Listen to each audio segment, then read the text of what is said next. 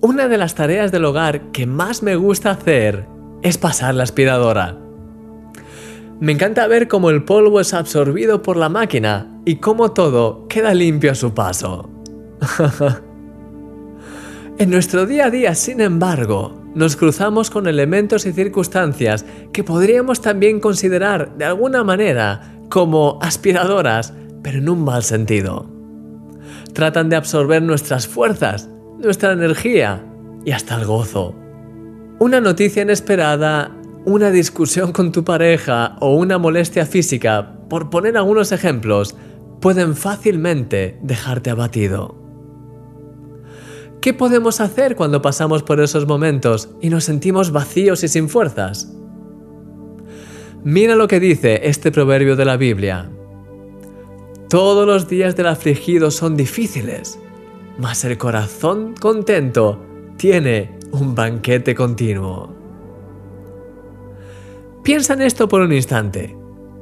No es lo mismo pasar por momentos de aflicción que estar afligido.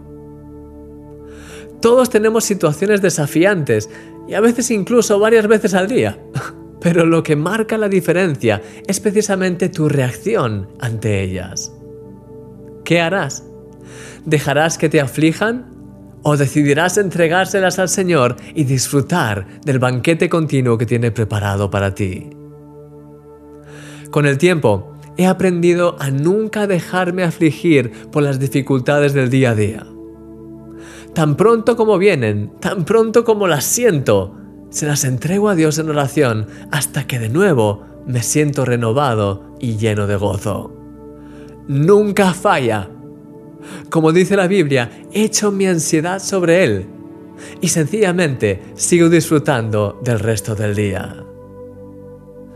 Querido amigo, cuando tu corazón esté afligido, ven al banquete de la presencia de Dios. Apaga en tu mente esas aspiradoras y desarrolla el hábito de ver siempre todas las cosas con los ojos de Dios. Eso te animará y te permitirá seguir adelante con fuerzas renovadas. Eres una bendición de Dios, querido amigo. Y aparte de eso, eres un milagro.